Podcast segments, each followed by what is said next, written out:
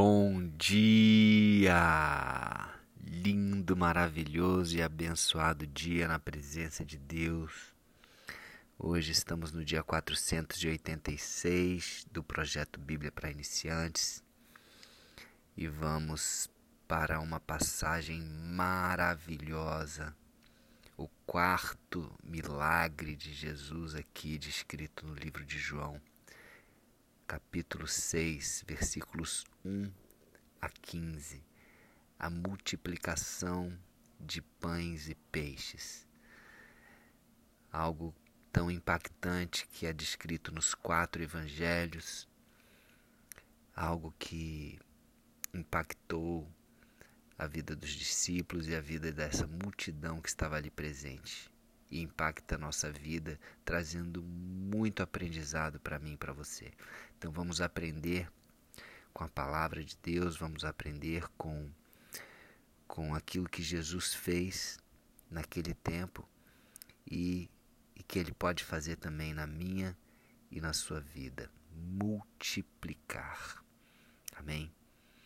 Bom, versículo 1 do capítulo 6 diz assim: depois destas coisas, né, estas coisas que ele está se referindo aqui, depois de Jesus ter falado, né, de ter dado tantas explicações sobre a missão dele, de ter falado da importância do testemunho, né, como eu falei ontem, é, ele atravessou é, para o, atravessou o mar da Galileia, que é o Tiberíades né, uma parte do mar, do mar da Galiléia chamado Tiberíades.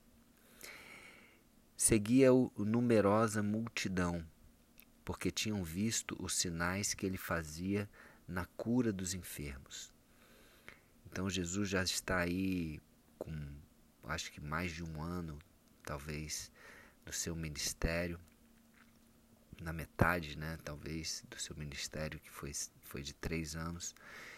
E, e ele já tem feito muitos sinais, e as pessoas começam a seguir a Jesus, buscar é, a, a presença de Jesus, sabendo que através desse contato, através de Jesus, eles poderiam ter as suas vidas curadas. Então, muitos enfermos é, vinham ter com Jesus para obter a cura, e outros vinham é, presenciar isso, queriam ver os, sinais, ou traziam outras pessoas, e outras estavam ali apenas para estar com Jesus e para ouvi-lo falar, né?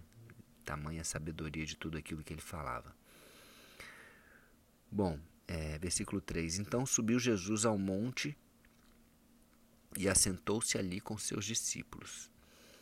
É, era um hábito que Jesus tinha de de subir ao monte, era um, era um momento de, de descanso, um momento de, de oração, né? E ele estava ali é, buscando esse momento ali de intimidade com seus discípulos e com o Pai. Ora, a Páscoa, festa dos judeus, estava próxima. Bom, lembra que no capítulo 2 de João? No versículo 13, é, ele fala também que a Páscoa estava próxima. Então, provavelmente, do capítulo 2 para esse capítulo 6 se passou um ano, pelo menos um ano. É, imagina o quant, quantas coisas Jesus fez nesse intervalo de pelo menos um ano. Quantas curas ele operou, quantos milagres, quantos sinais. Então imagina quantas pessoas estavam ali seguindo a Jesus. Né? E sabendo que isso se multiplicava a cada momento. Lembra da mulher samaritana que trouxe uma cidade inteira né, para seguir Jesus. Então a, se multiplicava rápido né, as pessoas que queriam estar ali com Jesus. Versículo 5. Então Jesus, erguendo os olhos e vendo que a grande multidão vinha ter com ele, disse a Filipe, Filipe, um dos discípulos: Onde compraremos pães para lhes dar a comer? Olha a pergunta que Jesus faz. Aonde compraremos pães para lhes dar a comer? Imagina é uma grande multidão. E Jesus está aqui é, testando Felipe, porque ele sabia o que ia fazer, né? No versículo 6 já diz isso. É, vou ler aqui o versículo 6. Mas Jesus dizia isto para o experimentar, para testar Felipe, porque ele bem sabia o que estava para fazer. Mas vamos lá, por que, que Jesus faz essa pergunta? Bom, primeiro, Jesus ele veio para servir. Né? Ele não veio para ser servido, ele veio para servir. Ele veio para mostrar que o grande líder, que quem quer ser o primeiro seja aquele que sirva mais. Né? Ele já falou isso em outra passagem. Então ele está mostrando aqui para os seus discípulos que eles precisavam servir aquelas pessoas. É uma mentalidade totalmente diferente dos fariseus, né? que os fariseus buscavam que as pessoas o que fizessem lá as ofertas, que trouxessem os sacrifícios, né? Mas Jesus não, Jesus ele estava esperando sempre um momento de servir, um momento de curar, um momento de semear uma palavra, de dar a sua vida para cada um que estava ali com ele. E ele estava treinando ali os seus discípulos. Então ele falou para Felipe: Onde compraremos? E Felipe deve ter pensado assim: Que loucura! Como assim? Como a gente vai ter que agora é, é, se preocupar com o que eles têm que comer? Cada um se preocupe com o seu. Não, mas Jesus estava fazendo isso para testar o coração de Felipe. Olha o que Felipe responde. Respondeu-lhe Felipe: Não, lhe, não lhes bastariam duzentos denários de pão para, para receber cada um o seu pedaço. Olha só, duzentos denários era o salário de aproximadamente 200 dias né, de um trabalhador, ou seja, aproximadamente sete meses de trabalho. Era muito dinheiro para que cada um recebesse apenas um pedaço de pão. Então era muito dinheiro para pouco pouco alimento, vamos dizer assim, para um pedacinho para cada pessoa. Olha a, menta a mentalidade de Felipe. Felipe olha para o natural. E o interessante é que Felipe é, ele quis responder a pergunta de Jesus, dizendo assim para Jesus: Jesus, é impossível, não dá. Né? E eu quero trazer aqui uma outra passagem da Bíblia, agora lá do Antigo Testamento, onde alguém responde a Deus de uma forma diferente. E esse alguém é Ezequiel. Então nós temos que aprender com, com essa passagem de Ezequiel, Ezequiel 37, onde Deus leva Ezequiel para um vale de ossos secos. Ele mostra os ossos estão secos, sequíssimos, né, diz aqui a, a Bíblia muitos ossos, numerosos ossos sequíssimos. Então perguntou é, Deus para Ezequiel: Acaso poderão viver estes ossos? O que, que Ezequiel responde? Bom, se fosse Felipe, a gente imagina como ele responderia de forma natural. Não tem jeito, eles estão secos, né? não, já morreram há muito tempo, não tem como reviver. Mas Ezequiel respondeu: Senhor Deus, tu sabes, tu sabes. Talvez fosse essa a resposta que Jesus né, estivesse esperando ali de Filipe. Se bem que Jesus conhecia o coração de cada um, né, então ele já sabia qual seria a resposta. Mas ele está ali para testar. Então que que eu e você possamos responder dessa forma. Quando Jesus, quando Deus nos mostra alguma situação de impossibilidade, como essa que ele mostrou para Ezequiel, que nós possamos, na nossa humildade, reconhecer que Ele pode tudo e que Ele sabe tudo. Né? Foi o que Ezequiel respondeu aqui: Tu sabes, tu sabes de todas as coisas, tu sabes se é possível ou não, eu não sei. Que nós possamos reconhecer que não sabemos e reconhecer que Deus sabe, que Jesus sabe e que Deus é poderoso, que Jesus é poderoso. Amém? Mas vamos continuar aqui então com com essa passagem aqui de João. Bom, é, então Felipe respondeu dessa forma, né? Impossível, né? Teria 200, teria, gastaríamos muito dinheiro para um pedacinho para cada pessoa. E no versículo 8, continuando aqui, um de seus discípulos, chamado André, irmão de Simão Pedro, informou a Jesus. Então veio André para Jesus e falou o seguinte: Está aí um rapaz que tem cinco pães de cevada e dois peixinhos. Mas o que é isso para tanta gente? Né? Então ele trouxe também mais uma impossibilidade aqui de recursos. Só temos ali uma pessoa que, te, que trouxe ali, porventura, cinco pães e dois peixinhos. Né? Muito pouco, muito pouco. Então disse Jesus no versículo 10: Fazei o povo assentar-se pois havia naquele lugar muita relva. E assentaram-se, pois, os homens em número de quase cinco mil. Imagina, é, naquela época só contavam os homens, né? Era uma forma de, de contar as pessoas. Então tinha mais de cinco mil pessoas, porque com certeza tinham mulheres, tinham crianças ali também, conforme o costume das pessoas né, que seguiam Jesus. A gente sabe disso. Então, mais de cinco mil pessoas estavam ali. E Jesus, antes de, de começar a fazer um milagre, ele coloca ordem. E Jesus traz ordem para a nossa vida. Ele faz o povo assentar, organiza tudo, ele prepara tudo. Então, que eu e você possamos aprender isso, que nós possamos dar um passo de fé e nos prepararmos, ordenarmos a nossa vida para o milagre. O que quer dizer isso? Colocar em ordem significa é, é tirar todo o mal, todo o engano, toda a mentira da nossa vida e que nós possamos ordenar a nossa vida e preparar para o grande milagre. Jesus não vai fazer um milagre se eu e você, lógico, ele pode fazer, tá? Mas qual é a lição aqui? Precisamos estar preparados e precisamos organizar a nossa vida.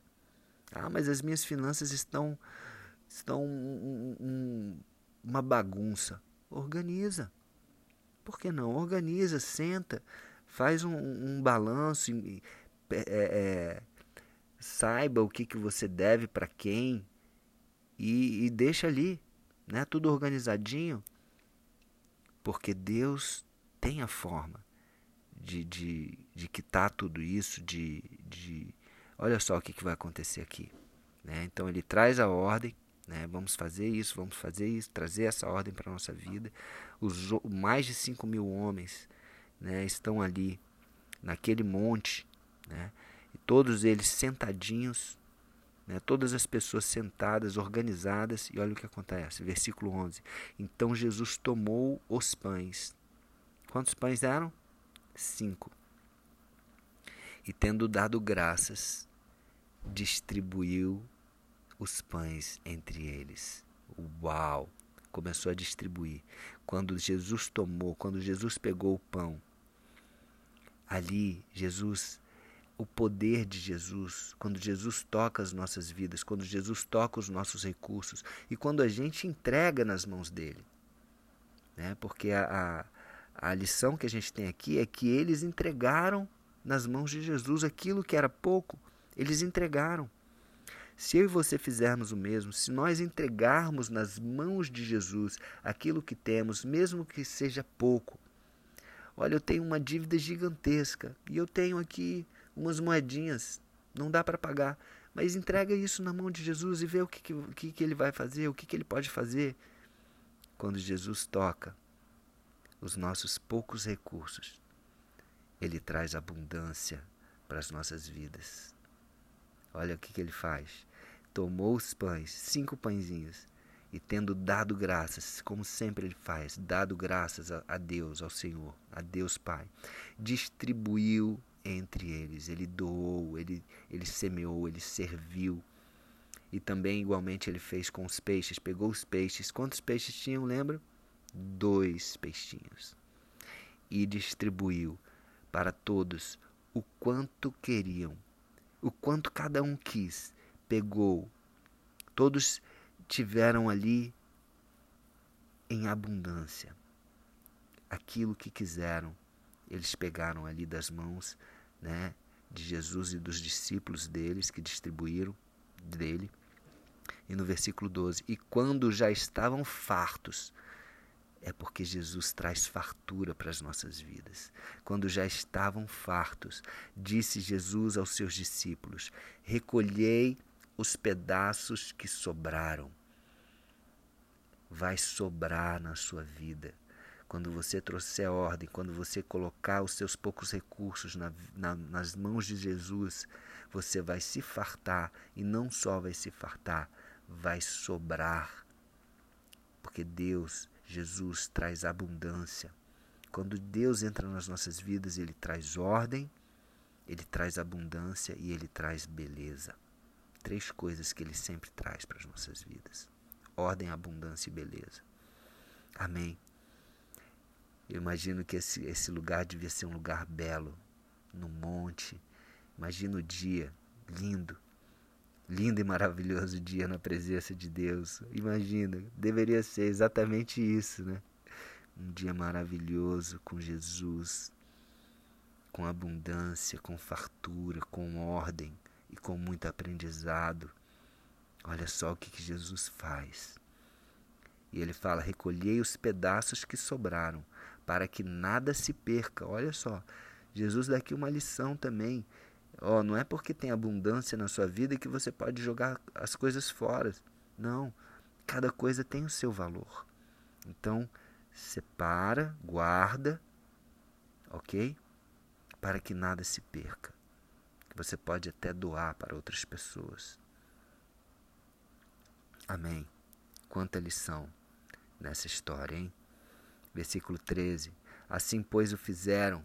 Eles obedeceram e encheram doze seus cestos de pedaços dos cinco pães de cevada que sobraram aos que haviam comido. Doze cestos. Doze cestos. É muita abundância. Amém? Versículo 14. Vendo, pois, os homens o sinal que Jesus fizera, disseram: Este é o verdadeiro, verdadeiramente o profeta que devia vir ao mundo. Versículo 15: Sabendo, pois, Jesus que estavam para vir com o intuito de arrebatá-lo para o proclamarem rei, retirou-se novamente sozinho para o monte. Lógico, as pessoas viram que ele, Jesus fez um sinal que é um sinal parecido com o que Moisés fez no Antigo Testamento. E o próprio Moisés falou, né? Jesus falou aqui no, no finalzinho do capítulo 5 que o próprio Moisés falou sobre ele. Moisés falou: Deus vai levantar um profeta como eu. E eles olharam para Jesus: olha, Moisés alimentou uma multidão com pão que veio do céu. Jesus está alimentando uma multidão com, com pães também. Então, deve ser esse, deve ser esse o profeta. Vamos, vamos proclamar o rei, proclamá-lo rei. Então, eles tentaram meio que ali a força, né, é, pegar Jesus e compelir ele para que fosse para Jerusalém e eles pudessem ali é, é, proclamar Jesus rei. Eles queriam rei. Eles queriam, da mesma forma que Moisés é, é, libertou o, o, povo do Egito, da escravidão do Egito, eles estavam sendo oprimidos né, pela, pela autoridade romana, eles queriam ter, ter, se libertar, então eles queriam proclamar Jesus rei e que Jesus libertasse ele da, da, da autoridade romana, do jugo né, que eles estavam sofrendo ali com a autoridade romana. Mas não, Jesus não veio para ser esse tipo de rei. Ele veio sim para reinar nas nossas vidas, mas de outra forma, né, de uma forma muito mais poderosa do que um rei natural. Ele veio para trazer ordem, abundância, beleza nas nossas vidas. Ele veio para organizar tudo. Ele veio para nos libertar, para nos salvar e para nos dar vida eterna. E ele vai falar mais para frente, aqui nesse capítulo 6, que ele é o pão da vida.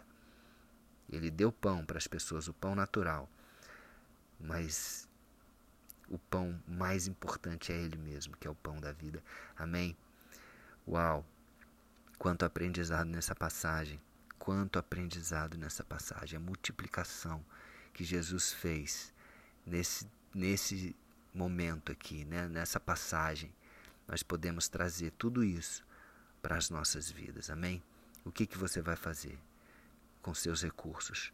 O que, que você vai fazer com aquilo que está nas suas mãos? Você vai reter ou você vai entregar nas mãos de Jesus? De Jesus? Amém? Então, fica aí a reflexão. Que Deus abençoe você. Um dia maravilhoso, abençoado na presença de Deus. E até o próximo dia do projeto com mais um milagre, o quinto milagre descrito aqui no livro de João. Amém? Beijo no coração.